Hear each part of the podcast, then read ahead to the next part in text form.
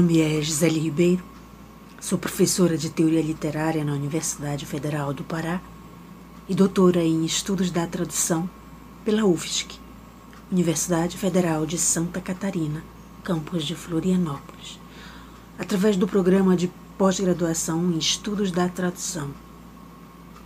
Antes de começar a lhes contar o percurso da pesquisa desenvolvida, eu queria lhes dizer é, do que ouvi em uma das disciplinas, no começo do doutoramento. Naquele momento, aquele início, um professor chamado Lincoln nos alertou. Vocês precisam encontrar um objeto de pesquisa que promova a felicidade de vocês.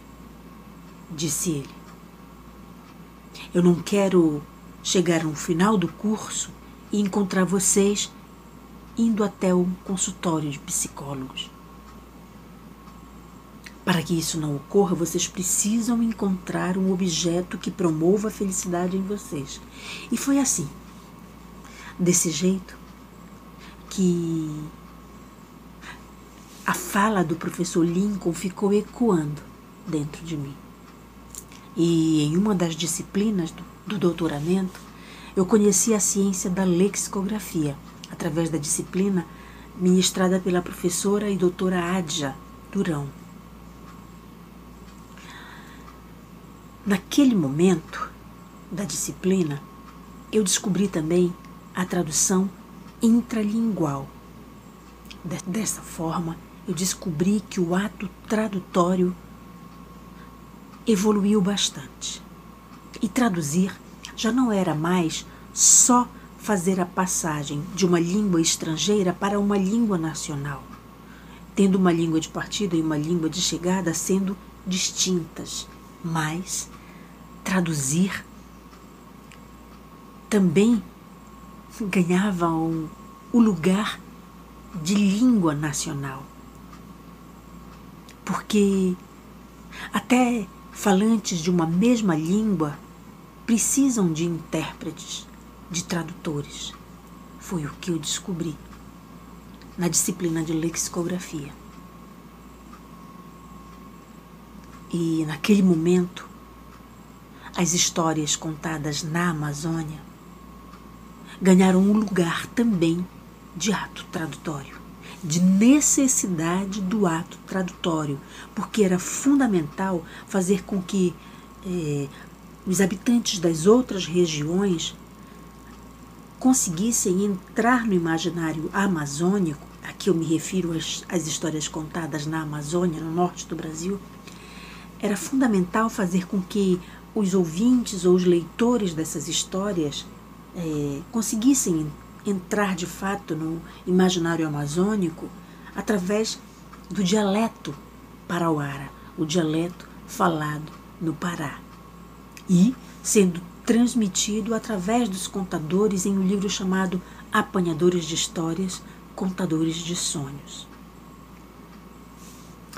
Da releitura desse livro, eu pude perceber que haviam lexias distintas da língua geral e que essas lexias precisavam de tradutores para que fossem conhecidas e reconhecidas nas outras regiões do Brasil. E foi nesse percurso que a pesquisa Roteiro de Viagem pelas Histórias Contadas na Amazônia e Outras Paisagens da Tradução foi ganhando corpo.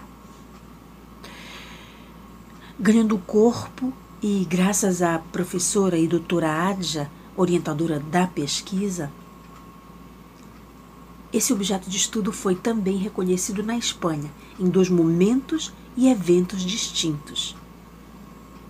Graças à acolhida da professora Adja e respeito pelo objeto de estudo, ela fez com que o que eu estava estudando conseguisse atravessar o mapa do Brasil e sair até a Espanha, numa cidade chamada Valladolid, na Universidade de Valladolid, o objeto de estudo foi apresentado por duas vezes em momentos distintos e eventos distintos. das experiências vividas durante esse percurso eh, de, do estudo, eh, a pesquisa foi, foi se tornando um fio de várias pontas em que eu desfiava e quanto mais eu desfiava, mais havia cintilância da felicidade que o professor Lincoln tinha falado no início, né? Mais eu me encantava e mais eu queria estudar aquele objeto novo que era a ciência da lexicografia naquela época.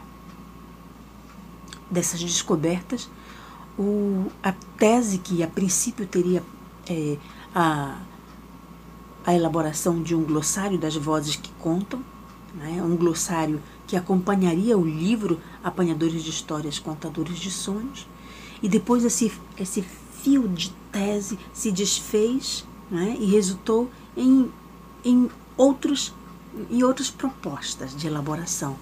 Daí foi feito um, um glossário poético da região norte e um e os jogos e um capítulo destinado aos jogos jogos lexicográficos, que são jogos que promovem a consulta do dicionário dos dicionários da região amazônica.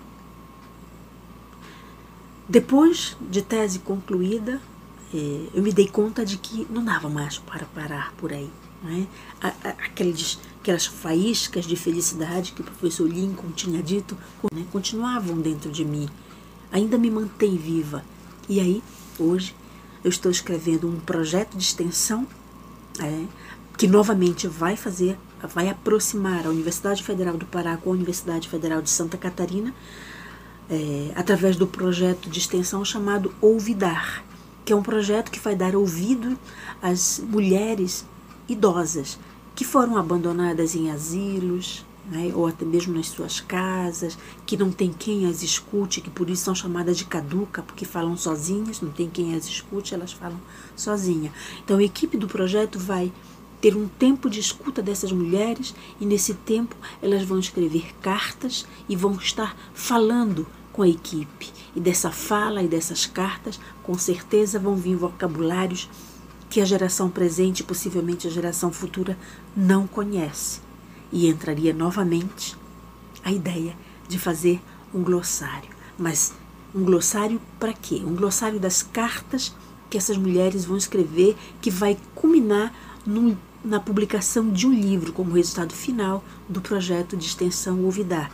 Então, nós temos a possibilidade da publicação de um livro e de uma exposição das cartas dessas mulheres idosas. Né? Dentro desse livro terá um glossário e a parceria da UFES, que é novamente com a professora e doutora Adja, que vai orientar a equipe que vai elaborar o glossário não é? dessas vozes, dessas mulheres, é, na, na escrita da criação do repertório do glossário, que será o resultado final do projeto de extensão. Então, eu queria lhes dizer que o doutoramento me fez perceber essa felicidade em, em, em pesquisa e queria lhe dizer que sou muito grata à UFSC, ao Programa de Estudos da Tradução, à CAPES e, sobretudo, à professora Adja, que orientou, não só orientou essa pesquisa, mas acolheu e respeitou o meu objeto de estudo, possibilitando o alcance não só do mapa do Brasil, mas um alcance fora desse Brasil, atingindo até a Espanha. Por conta disso, sou muito grata. E dessa paixão, quero lhes dizer também que nasceram poemas que falam das, da lexicografia, da ciência da lexicografia. E o resultado desse poema vocês podem ver agora, no vídeo que está sendo rodado agora. Acompanhe.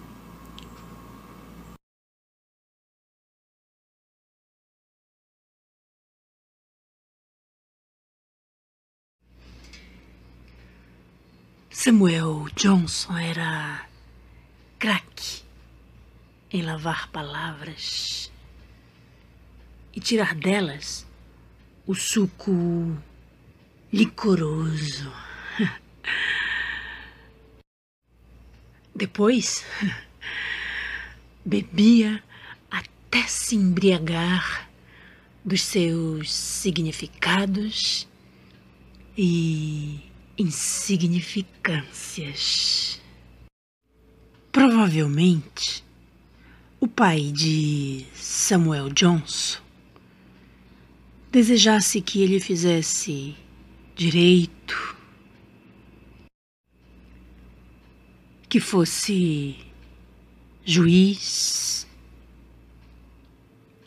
ou fizesse medicina, que fosse chamado de doutor.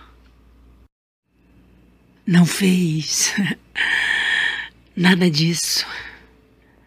Foi ser lexicógrafo e curou muita gente do desconhecimento das palavras.